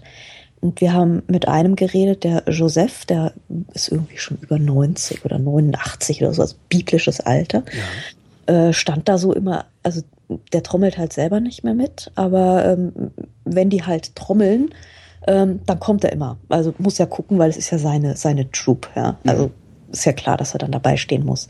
So als, als das Präsident gucken, dass alles okay ist. Und ähm, den haben wir dann mal so gefragt, so, ähm, sag mal, wie war das eigentlich? Ihr seid da nach Brüssel, ihr seid in New York getourt, ja. Und du musst dir vorstellen, dieses Setting, du hast diesen Hügel, oben drauf stehen diese Buschhütten, ja, Ja. die den Königspalast bilden. Ringsumher gibt es einen grünen Hügel nach dem nächsten, soweit du guckst. Überall Kleinbauernfelder, ab und zu mal kleine Ziegelhäuschen. Ähm, Crocodile Das- Dundee. Das da gab es so, so einen überdachten, also so einen runden Platz und davor gab es so eine Überdachung. Ja. Und da haben sie uns irgendwie total rührend, ja, so eine Reihe von, ich glaube, zehn Stühlen so nebeneinander, so Holzstühlen aufgestellt, ja. Du kamst dir wirklich vor wie das, wie, wie der Ehrengast irgendwie bei irgendeinem Verstehe. König, ja. So ich dachte, du ziehst jetzt darauf ab, wie die sich in New York fühlen, weil das ja, so erstmal da erst mal so diese, diese natürliche Umgebung Ja. der, der Trommler, ja, weil ich meine, normalerweise sieht man die irgendwie in der Phil- Philharmonie von so und so, ja. Mhm. Aber wo sie herkommen, das ist ja eigentlich das wirklich krasse, ja. Die Leute kommen aus, aus, aus dieser grünen Hügelgegend, wo es halt echt nichts gibt, ja. Mhm. Ähm, also wirklich gar nichts. Also es ist jetzt nicht so, dass wir da irgendwie Wasser angeboten bekommen hätten oder irgendwas, sondern es ist wirklich so, dass das die höchste Ehre waren eben diese Holzstühle, die man da in der Reihe für uns aufgestellt hat, wo wir uns hinsetzen durften. Ja. Und dann kam irgendwie, als sich rumgesprochen hat, dass die Trommler spielen, kam irgendwie 50 Leute von den Feldern, von den Dörfern, mit ihren Kindern in den Tüchern, mit ihren Pflügen, mit ihren Hacken auf der Schulter, kamen so angezogen, also so in ihren äh, bunten Klamotten, die sie halt haben. Ältere Herren, die ihre Fahrräder so hoheitsvoll vor sich hergeschoben haben, stellten sich also alle ganz schüchtern an den Rand, wie es so der Burgunder tut, stört nicht, klatscht nicht, tut nichts, hält sich vornehm zurück. Und ähm, dann haben sie uns eben diese Gala-Vorstellung gegeben und wir saßen da eben aufgereiht wie die, also so auf diesen Stühlen da unter diesem Dächlein. Ja. Also irgendwie und, und rundrum absolut nichts außer grüne Hügel und Bauernfelder. So, das ist so die natürliche Umgebung dieser rasten die denn nie aus? Also, wenn da die Trommler trommeln, die müssen doch irgendwie. Tanzen die dann nicht, die Leute? Die Leute nicht, nein, Wahnsinn. die Leute nicht. Also es, die haben dann ein relativ bekanntes äh, Stück gespielt und da haben sich dann so drei Kinderchen, äh, haben dann so mitgesungen, weil die Kinder hatten halt nicht so das Bewusstsein dafür, was sich gehört oder nicht gehört, ja. Und äh, die Kinder haben dann so beim Refrain mitgesungen, ja. Ähm, aber die Eltern waren alle, die standen alle ganz ruhig da. Weil wenn Fremde da sind, gehört sich das auch nicht. Dann ist man ruhig und ähm, wartet auch, bis die geklatscht haben und vorher rührt man sich nicht. So, also sehr anders, als man sich das vielleicht so erwartet. Erstmal. Ähm, so, und diese Leute, die aus so einer Umgebung kommen, ja, jetzt musst du dir mal vorstellen, dass die das erste Mal in New York sind. Und dann haben wir Joseph gefragt, so, wie, wie, wie war das denn so? Ne? Also, ja, das ist, ähm, was glaubst du, wie das ist, wenn man aus so einer Gegend hier in ein weiße Mannland kommt? Also es gibt so einen speziellen Begriff, den man eben weiße Mannland in dieser Sprache, kann man auch nicht anders übersetzen, ist, ist eben so ein feststehender Begriff. Und ähm, er fand überhaupt keine Worte dafür. Und weiße Mannland ist eben auch völlig egal, was es ist. Das ist Europa, das ist Amerika, Klar. das ist, äh, Der das wird Westen. erstmal, das genau, das wird alles in einen Topf, das ist, macht erstmal keinen großen Unterschied. Das ist weiße Mannland.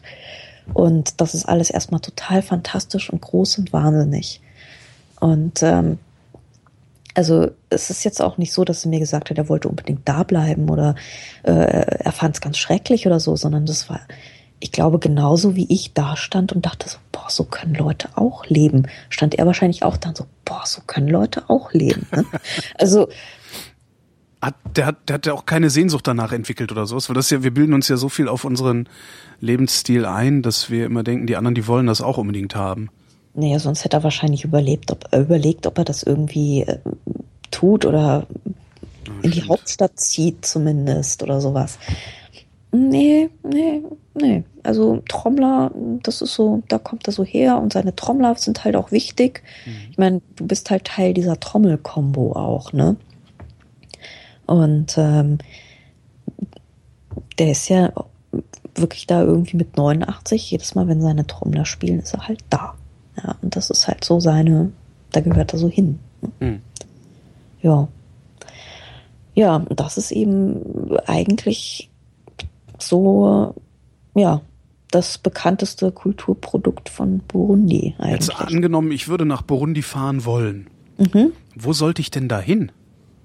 Hm, das ist eine gute Frage. Danke. Also, ich würde es erstmal nicht alleine machen, sondern ich würde mich auf jeden Fall irgendeiner Gruppe, einem Reiseveranstalter oder so anschließen. Das gibt es ähm, teilweise schon, wird es angeboten, so Ruanda und Burundi so in einem Durchlauf, also so mit Abstecher. Mhm. An also reine Burundi-Reisen gibt's momentan auch noch nicht. Ähm, aber also wenn, dann wirklich nur in Begleitung, weil es ist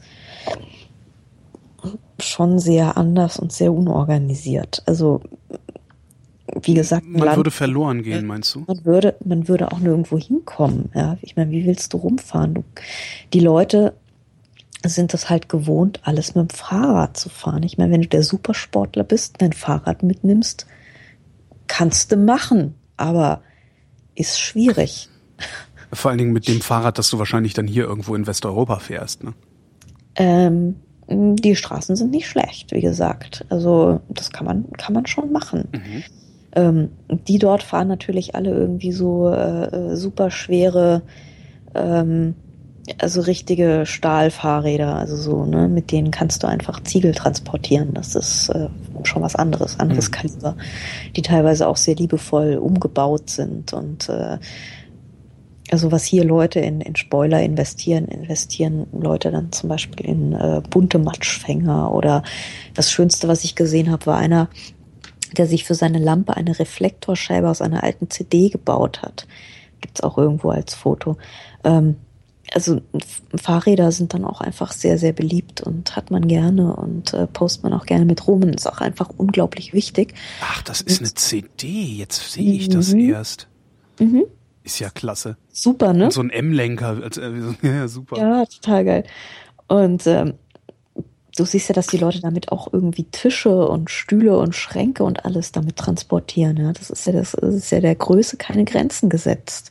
Toll. Ähm, also es geht einfach alles mit dem Fahrrad und äh, wenn du nicht bereit bist, das auch zu tun, dann hast du ein Problem.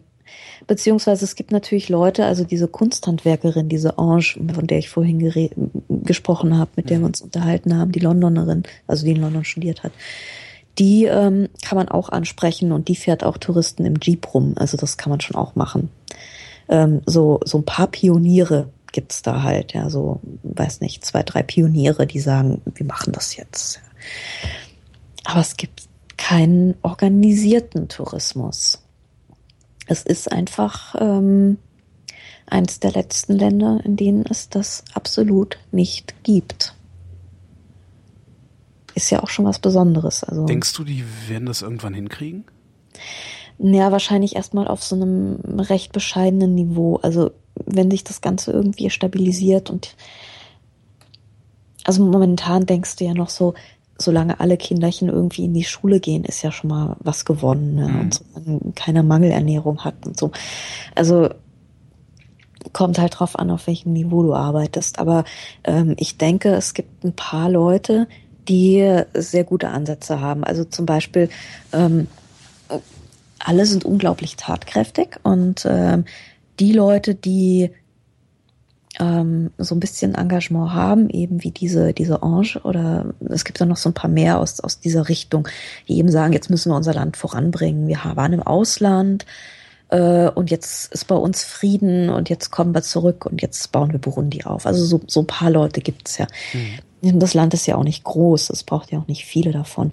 Aber zum Beispiel ihre Schwester hat am äh, Tanganjika-See ein äh, Seeressort gebaut, also ein Hotel, was eben so ein, so ein Strandhotel ist. Und das ist ganz großartig. Also das ist, ähm, da fängt man dann gleich auf so einem Öko-Level an, bevor man diesen ganzen äh, Billigschmuddel-Level mitgemacht hat. Ja, mhm. also dann, dann machen wir es gleich richtig. Dann lassen wir die ganzen Fehler aus, die die anderen gemacht haben, und machen es einfach erstmal gleich richtig. Und ähm, lassen nicht irgendwelche komischen Fremdketten, Hotelketten da in unser Land. Es gibt zum Beispiel keine einzige internationale Hotelkette, die da vertreten ist. Gar nicht, null. Nicht mal in der Hauptstadt. Weil Burundi das nicht will. Oder weil die Hotelketten das nicht wollen? Nee, die sind da einfach, die, die Hotelketten wollten das Hm. noch nicht. Weil das bisher einfach noch zu basic ist, als dass es sich wirklich gelohnt hätte. Und es gibt eben zwei große, größere Hotel-Resorts. Also eins in der Hauptstadt, ähm, das ist das Club du Lac, direkt am See. Und ähm, das ist so ein 70er Jahre Afro-Style. Also dieser, ja, dieser, dieser, dieser Be Betonstil, der aber irgendwie schon wieder so cool ist, ähm, dass es schon wieder gut ist. Und das gehört so einem Italiener, lustigerweise.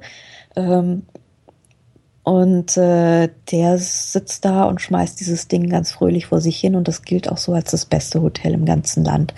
Und da kann man es auch ganz gut aushalten. Also da gibt's da gibt's einen Pool.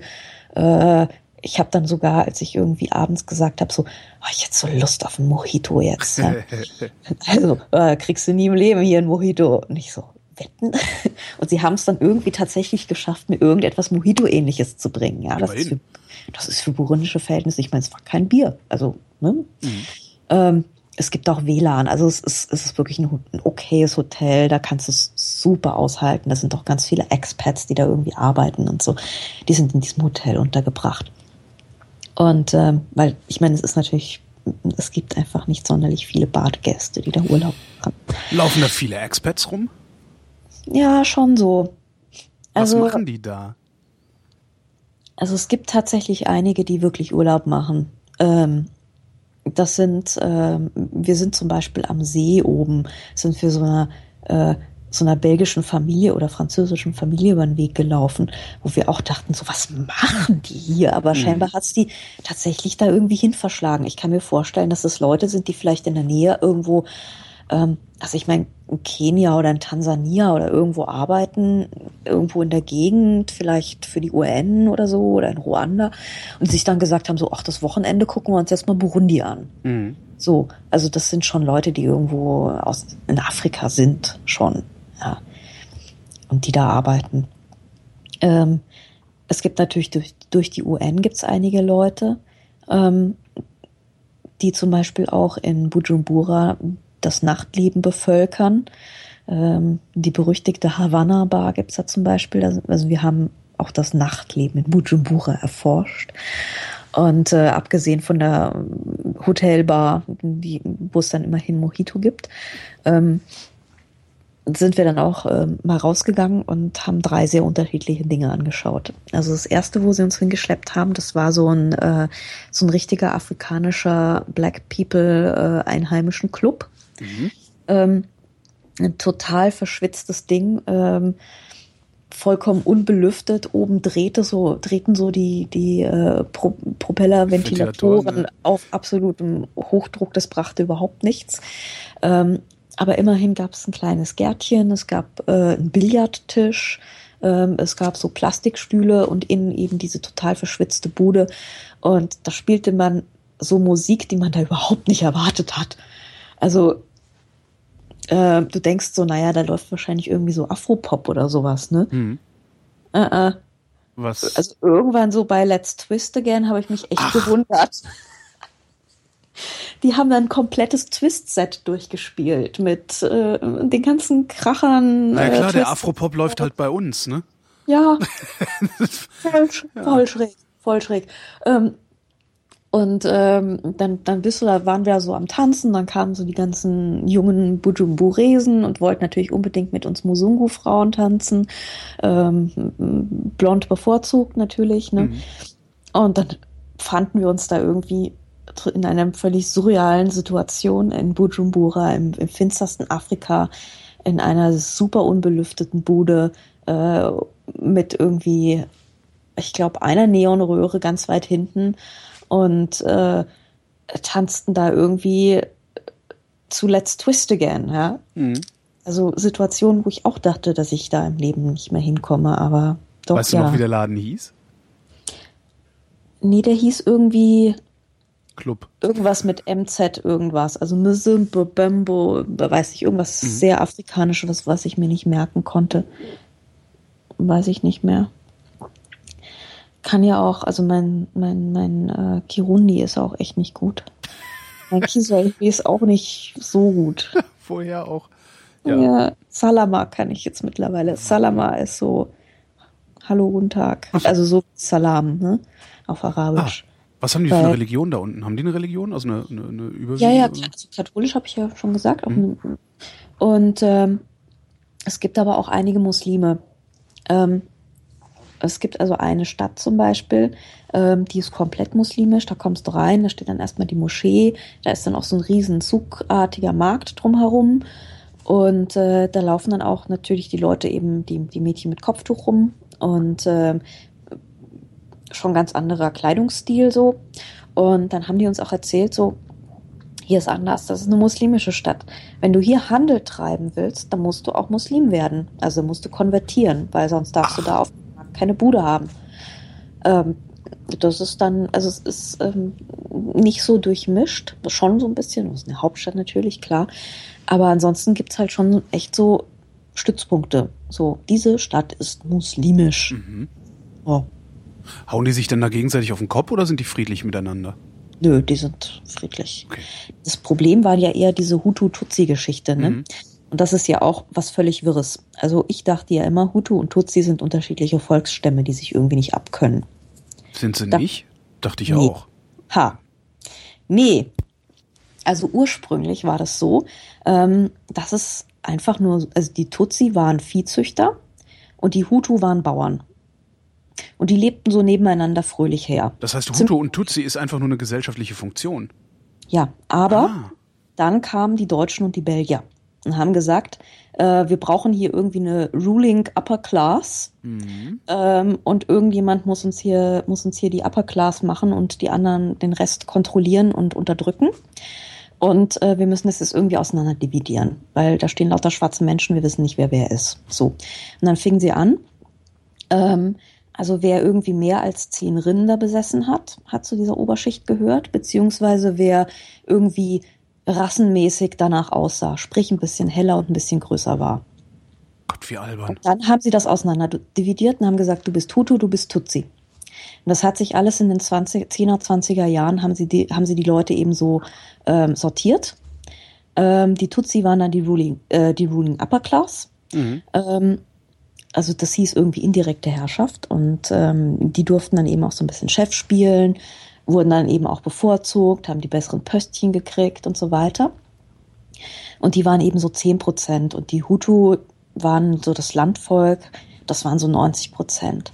Und ähm, irgendwann waren halt die Kolonialherren mit Sortieren fertig und äh, sind dann so irgendwann mal wieder verschwunden und dann wurden diese Länder ähm, in den 60er Jahren wurden ja ziemlich viele für diese afrikanischen Länder unabhängig und ähm, dann wurden natürlich diese alten Klassen, in denen man sich so schön eingerichtet hat, vor allem die Tutsi haben sich natürlich schön eingerichtet. Ne? Klar, wenn du der Boss bist. Ähm, klar, wenn du der Boss bist, irgendwie seit drei Generationen, machst du das halt so, hast du halt ein schickes Häuschen. Und irgendwann haben die Hutu gesagt, so, nee, komm, hier, wieso, seid, wieso stellt ihr immer die Präsidenten? Und dann ging es eben los, dass sie sich gegenseitig aufs Maul gehauen haben. Aber im Grunde ist das nichts anderes als eine vollkommen willkürliche, total arbiträre Auseinandersortierung der Leute. Hm.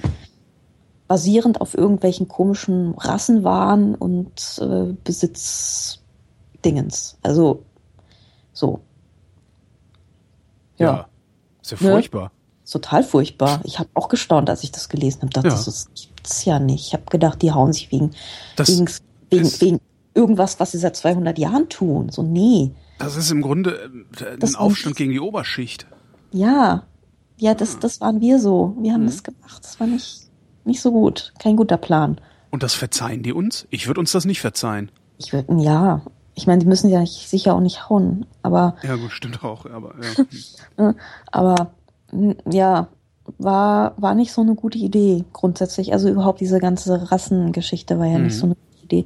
Und da stecken dann auch noch ganz seltsame Konstrukte dahinter, von wegen die Tutsi seien irgendwie ähm, ein, ein äh, europäisch-semitischeres Volk und von daher überhaupt mal höher stehen und legitimiert, bla. Also sehr wirre eben. Ja. Ähm, und da gab es eben immer wieder diese Aufstände, weil ich meine, so ein Land weiß dann natürlich erstmal nicht, wie es mit diesen Gesellschaftsschichten, die total künstlich sind, umgehen soll. soll man die, also wie macht man das? Was, was macht man da, ja? Wie löst, wie löst man das auf? Ne? Wie löst, ich keine Ahnung, wie man das, ja. Also dann bist du halt als frisch junger afrikanischer Staat, der irgendwie sich drum zu kümmern hat, dass jedes Kind irgendwie seine Ration Bananen kriegt, bist du wahrscheinlich auch erstmal überfordert, mhm. mit so einem gesellschaftlichen Problem umzugehen, denke ich mir. Ja. Du sagtest, ihr hättet drei interessante Sachen besichtigt, hast aber bisher erst von der Disco erzählt. Oh ja, also die Disco, ähm, dann waren wir in der Havana Bar, das war dieses ah, Night ja. Mhm. in Bujumbura. Ähm, die Havana Bar ist halt so, wo die äh, GIs abhängen. Ähm, das war schon irgendwie sehr befremdlich. Also es war so. Welche GIs jetzt? Ich habe ich irgendwie was ähm, verpasst? Also von von dieser UN-Truppen, so. die da noch sind. Also es gibt ja diesen UN. Ja, ja, ja, okay, okay. Mhm. Und da laufen auch noch so ein paar GIs rum die da auch äh, immer noch mal so ein bisschen Patrouille und ähm, die halt auch noch so ein bisschen ähm, ja, also gucken immer noch mal nach dem Rechten. Das mhm. ist natürlich alles schon total abgebaut und äh, schon ziemlich reduziert, aber so ein paar gibt's halt immer noch. Und äh, die langweilen sich halt des Abends tödlich und gehen dann in die Havanna Bar und reißen dann da die jungen Mädels auf. Ähm, manchmal waren es auch, also manche sahen auch nicht wirklich so aus, als seien es vollständig Mädels, sondern ähm, ja. ja. Die hatten zwar lange Haare und waren zwar geschminkt, aber irgendwie so. Nee. So. Okay. Äh, ja, ja. Da, muss, da muss man dann einfach zweimal hingucken, aber okay. das passt einem. So, irgendwann hat man diese Afrika-Kompetenz, dass man dann verstanden hat, das sind nicht immer Mädels. Ah, okay. Äh, ja, Wie oft war, muss man dann nach Afrika oder reicht das eine also, Mal? Äh? Also es reicht, wenn du mit jemand Kompetenten unterwegs bist, der dir das dann ein paar Mal ausdeutet und sagt okay. so, nee, guck, guck, guck mal genau auf den Kehlkopf, so, nee. Und die Hüfte ist auch irgendwie, nee. Mhm. Also in Südafrika habe ich das so das erste Mal verstanden. Da waren wir auch in so einer seltsamen Bar. Die war auch auf Kubanisch, fällt mir gerade ein. Die hieß nicht Havanna Bar, die hieß über, aber das war auch so eine kubanische, ich glaube Kubaner Bar oder so ähnlich. Also anscheinend treiben sich diese, diese, ähm, diese Jungs immer, diese Ladyboys treiben sich anscheinend immer irgendwelchen kubanischen Bars rum. Okay, vielleicht Seltsam. gehört das, ist das ein subkulturelles Das ist so, ich weiß es nicht. Phänomen. Ja. ja, komisch. Ähm, also auf jeden Fall in dieser Havanna Bar ähm, gab es auch irgendwie Billardtische, so drei Stück hinten, ganz edel, ganz vornehm, ganz sauber. Und ähm, dann liefen da so riesige Bildschirme mit, da liefen dann dauernd so geschmacklose Filme mit knapp bekleideten Frauen so.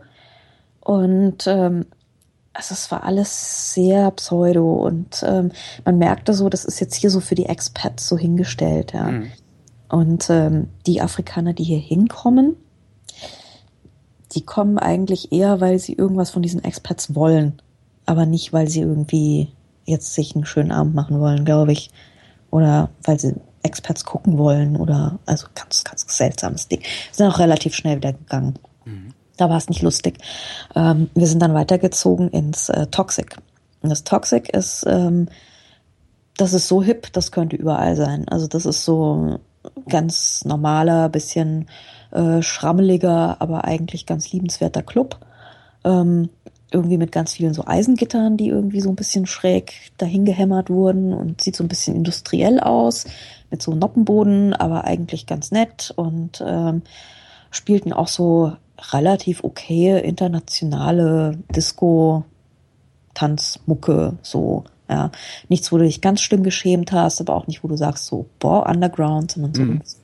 so Mainstream, okay zum Abzappeln. Ähm, es gab auch so eine ganz normale Bar, die irgendwie so von hinten beleuchtet war, mit Milchglasscheiben irgendwie. Und also es, wenn du mir jetzt gesagt hättest, diese Bar ist in, in was weiß ich, in Amsterdam, in Tokio oder in Shanghai, ich hätte sofort geglaubt, also die war so international normal. Da war Jetzt, okay, es gab relativ viele Menschen mit dunkler Hautfarbe, aber ansonsten hat nichts darauf hingedeutet, dass es jetzt in Afrika ist oder so. Mhm. Also, ja, ja, das war das Toxic. Und das sind so die drei, drei Stützen des Nightlifes in Bujumbura. Und woanders gibt es wahrscheinlich dann auch kein Nightlife? Woanders gibt's ja Kneipen, so Bars oder so. Also Bars gibt's überall, Kneipen gibt's überall, wo du dich auf äh, Plastikgartenstühle setzen kannst und ein Bier trinken kannst. Mhm. Und das läuft auch irgendeine Art von Mucke meistens. Aber ähm, nee, also so als Stadt ernst zu nehmen, ist eigentlich nur die Hauptstadt und die ist schon nicht groß. Also ich weiß es gar nicht, wie viel Einwohner die hat. Das müsste ich jetzt mal ganz kurz rausfinden. Ähm, warte mal. Bujumbura. Hm? Hauptstadt. Ich gucke auch gerade, aber ich finde es nicht. Warum finde ich es denn nicht? Äh, da. Einwohner. Ja, 368.000. 368.000, ja. Ja, also. Schlecht ist das nicht. Nee, geht schon. Geht schon. Aber ich meine, das ist, ist jetzt nicht so eine Millionenstadt, wo du denkst, die hat noch irgendwie 30 Kilometer Slum im Vorort mhm. oder so. Sondern es ist alles noch, du fährst nach draußen, es wird relativ schnell ländlich. Mhm. Und ähm, man ist dann auch relativ schnell im Kongo so. Also das ist da nicht weit. Das war ein Abend, da war ich leider nicht dabei aus irgendeinem Grund.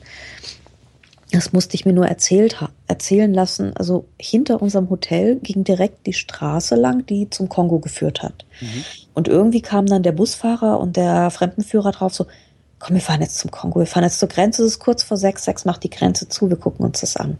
Um sechs macht die Grenze zu, dann kann da niemand mehr in den Kongo? Ja. Ist ja witzig. Genau, also es ist aus Sicherheitsgründen. Mhm. Und äh, dann fuhren die dahin und das musste ich mir dann leider erzählen lassen, aber anscheinend, also es gibt dann so eine große Brücke, die führt über den, über den Fluss. Und direkt hinterm Fluss ist die Grenze.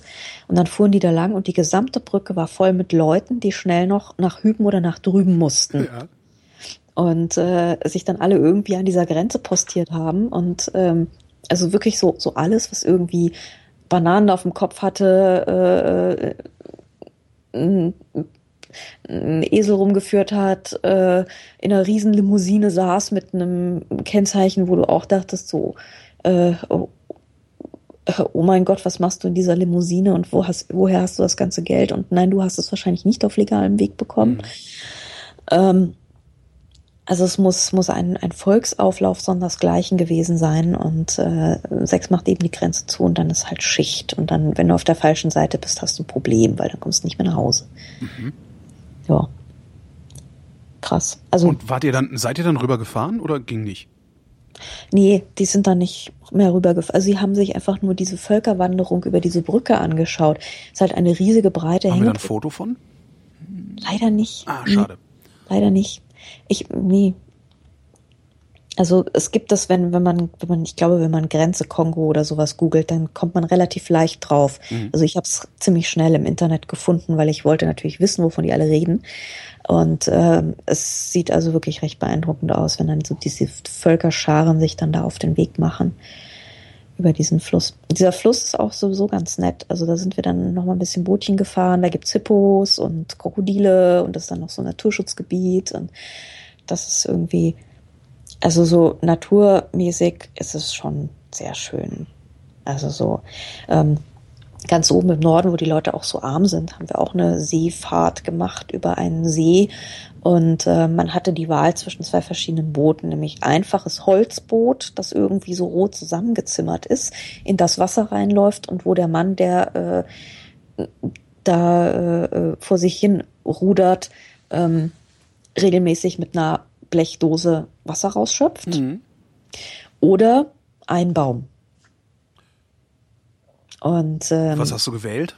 Ich habe dieses ähm, etwas roh gezimmerte Boot gewählt, weil ich dachte, da passt mein Rucksack rein, da kann ich besser fotografieren mhm. und so. Da habe ich ein bisschen mehr ähm, Bewegungsfreiheit als in diesem Einbaum, weil in diesem Einbaum gibt es nämlich auch keine Sitzbänke. In diesem Einbaum gibt's, ähm, das ist halt mit Bananenblättern ausgelegt und die waren halt an mehreren Stellen so ein bisschen höher angehäufelt und da hat man sich dann halt drauf gesetzt. Aber es war eigentlich doof, weil in den Einbaum läuft nämlich kein Wasser. Und da kriegt ja. man keine nassen Füße. Und keine naja. Angst. ja, nee, also das ist schon auch eine schwankende Geschichte. So ein Einbaum ist verdammt schmal. Ja. Jetzt hast du all die Jahre ja wahrscheinlich ein Bild von Burundi im Kopf gehabt. Also irgendwas wirst du dir vorgestellt haben, weil du ja einen Burunder kanntest. Ähm, hast du irgendwas davon in Burundi gefunden? Ich hatte eigentlich gar kein Bild im Kopf, weil der Burunder, den ich kannte, der war auch noch nie in Burundi. und der hat sich dann voller Interesse mein Flickr-Album angeguckt und fand es total super, dass er endlich mal sieht, wie es da aussieht. Ähm, aber nee, also ich habe es mir nicht so grün vorgestellt. Mhm. Ich habe es mir nicht so komplett unglobalisiert vorgestellt. Also so. Nicht mal ein Starbucks, ne? Nee. Auch nicht am Flughafen? Ja. Nee. Am Flughafen gibt's, äh, nee, da gibt's so einen Kiosk.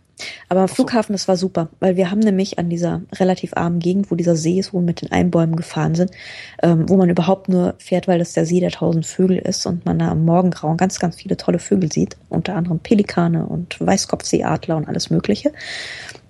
Und man fährt dann so durch den Nebel und dann fahren natürlich auch so die Fische auf dem See und ähm, die sitzen dann da so und singen so vor sich hin.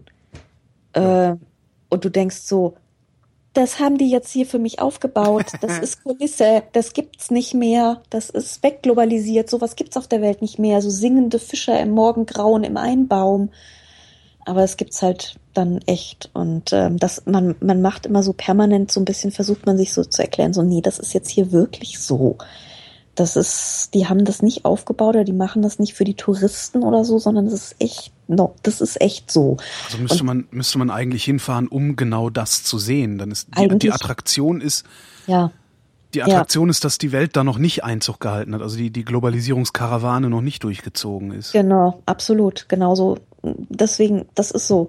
Also die Frauen laufen auch echt noch alle in diesen bunten Stoffen rum, die ich auch total schön finde, ehrlich gesagt, weil die so einfach und so geometrisch und so toll und so bunt sind. Ähm, und äh, du, du läufst da halt echt durch die Gegend und du findest nicht einen irgendwie doofen Plastikgegenstand. Also ja, in den Städten gibt's halt diese, diese hässlichen Gartenstühle und so, aber irgendwie der fühlt Monoblock. sich das. Der, der Monoblock, genau. Gab's da nicht mal einen Weblog von ja. irgendeinem, der Monoblocks gesammelt hat, also Monoblog-Fotos genau. von überall auf der Welt? Ja, ja super. Gucken, genau, ich, ich erinnere mich, das war mal vor, das war echt Das, das ist äh, Antwill muss das gewesen sein, ja, ja. Das war, ja, das war zu Antwill-Zeiten, genau. Mal gucken, das vielleicht gibt's das ja noch. Ich guck, ich, ich suche nachher mal. So mal, genau. Ähm, aber ansonsten läufst du da halt echt total lange durch die Gegend und du findest nichts, was irgendwie so richtig hässlich ist. Was ich ja auch immer total bewundere, ist, ähm, wie die, also das muss ich ja auch, das ist ja auch so ein Ausdruck dessen, was ich, was ich so nicht erwartet habe. Ja. Ähm, nämlich wie unglaublich liebevoll die Leute ihre Umgebung gestalten. Mhm. Ähm, in den Städten zum Beispiel ähm, findest du ja keine Ladenschilder oder sowas oder keine blöde Neonreklame oder so. Halt gut in der Hauptstadt natürlich. Aber so in den kleineren Städten sind die ganzen Läden oder die Häuser sind eben verputzt. Und dann sind die sehr elaboriert bemalt mit dem, was es da so gibt. Mhm. Und teilweise nimmt das also wirklich wildeste Formen an. Ja. Ähm, oder was die Leute halt gerade toll finden. Ähm, du meinst das Bild, das ich hier sehe vom Obama-Shop? Der Obama-Shop, ja gut, der war aber natürlich in der Hauptstadt. Ah, okay. ne? Ähm, aber der ist, der ist, ja genau, also das ist halt so, Leute finden halt irgendwie gerade Obama toll und ähm, deswegen wird das so dahin gemalt. Oder zum Beispiel das vorletzte Bild, siehst du diesen Nescafé-Schild. Ja. Mhm. Das hat auch jemand echt liebevollst, das ist übrigens der, der äh, Supermarkt, wo ich den Kaffee gekauft habe. Das hat jemand liebevollst auf diese Wand gemalt. Oha. Da hat Nescafé wahrscheinlich im Leben keinen Cent dafür gezahlt. Aber da stand ein Afrikaner und hat eben, um zu zeigen, was für großartige internationale Marken er in seinem Supermarkt führt, sich hingestellt und mit Pinsel und Farbe dieses Nescafé-Schild an seine Wand gemalt. Ein bisschen ja. aus der Perspektive gekippt, aber sieht sonst echt. Also ich habe das jetzt. Ja. So, also in der, in der Übersicht der Fotos habe hab ich gedacht, ah, ein Email-Schild. genau, ja. ja, ja. Das denkt man erst so. Mhm. Aber das ist, ähm, Leute malen das wirklich per Hand ausgesprochen nett, so sehr exakt, mal mehr exakt, mal weniger exakt auf ihre Wände. Und ähm, was ich aber das, das, das hört nicht auf bei, diesen, bei dieser Mauergestaltung, sondern das ist total egal, wo du bist. Mhm. Diese Leute müssen fanatische Gärtner sein. Das lässt sich nicht anders erklären. Ja, da rennen also, sie bei dir ja offene Türen ein. Da, das finde ich ja total super. Also in den Hotels du läufst da entlang, die aus, also außen sind so ähm, eine Reihe Begonien, dahinter eine Reihe Pflanzen mit weiß gesprenkelten Blättern, alle liebevollst hingezupfelt, ja, kein welkes Blatt nirgends, ähm, welke Blüten sofort ausgeputzt, also wirklich piekfein und egal, wo wir hinkamen. Und noch in der finstersten Hütte irgendwo ähm, da oben bei diesem See, in diesem superarmen Zipfel, da haben die Leute Pflanzen vor ihre, also die haben wirklich nichts in diesen Hütten, ja, aber wenigstens das Blümchen am Eingang muss blühen, mhm. ja, so. Das, das ist so das, was man sich nicht nehmen lässt. Das muss dann doch immer noch sein. Oder man hat ein Töpfchen mit einem Pflänzchen drin. Oder äh, ja, also irgendeine Art Wahrscheinlich von. Wahrscheinlich wächst äh, es ja auch einfach da, ne? Weil es feucht eben. genug ist. Es wächst natürlich super, aber ich meine, du musst es trotzdem nicht äh, von, von der äh, ähm, roten Schlamm Lehmstraße bis zu deinem Haus, die drei Meter, musst du nicht irgendwie ein Spalier aus Begonien pflanzen. Ja, mhm. das machen Leute schon, weil sie es wollen. Ähm, also da steckt durchaus ein Impetus dahinter. Man könnte da ja auch irgendwie Bohnen oder gar nichts oder so, ja. Nein, man pflanzt da irgendwie ausgesprochen liebevoll irgendwas hin. Ähm, das fand ich irgendwie, also so, so, so, ne, man kümmert sich halt. Man, man, man will, dass es schön ist. Man hat vielleicht irgendwie seit drei Wochen nur Bananen gegessen, aber es ist schön. Und ähm, so, also ich finde so eine Disziplin ja irgendwie schon bewundernswert. So, ne? Würdest du noch mal hinfahren? Ja, unbedingt. Also vielleicht jetzt erstmal nach Ruanda oder so, um mal den Vergleich zu haben. Aber ja, auf jeden Fall. Also um klar. was, um was zu finden. Ähm, gute Frage. Aber es, es ist natürlich erstmal unglaublich viel zu gucken. Also du langweilst dich ja keinen Moment, weil alles so anders ist als zu Hause. Du läufst einfach nur eine Straße entlang und es ist alles so unglaublich anders, dass dir einfach nie langweilig ist. Ähm, ich würde mir wahrscheinlich einfach ein bisschen mehr Zeit nehmen und äh, wirklich einfach mehr einfach Straßen entlang laufen und gucken, weil das eigentlich, es ist ja so ein Land, wo, äh, wo, wo einfach so alles so anders ist, dass auch du dich auf keinem Meter irgendwie langweilst, weil, ne? Mhm. Du, es gibt immer was zu gucken. Ähm, wenn du Lust hast, kannst du ja wirklich Badeurlaub machen. Also wir sind ja dann auch an diesen äh, Tanganjika-See, in dieses äh, schöne, super Öko-Ressort. Und ähm, da hält man es aus, ja. Da kannst du dich auch echt einfach mal ein paar Tage erholen. Und äh, im See schwimmen und dich an den Strand knallen, wenn du Lust hast. Und äh, da fahre ich lieber dahin und hab noch was zu gucken und hab irgendwie Kultur und hab irgendwie geiles Essen und den Hammer Fisch aus dem See, bevor ich mich irgendwie in die Karibik begebe. Ja, bin ich denn bekloppt? Also da fahre ich doch nicht an irgendeinen so öden Strand, wo es sonst nichts gibt oder nur Ressort oder nur deutsche Touristen.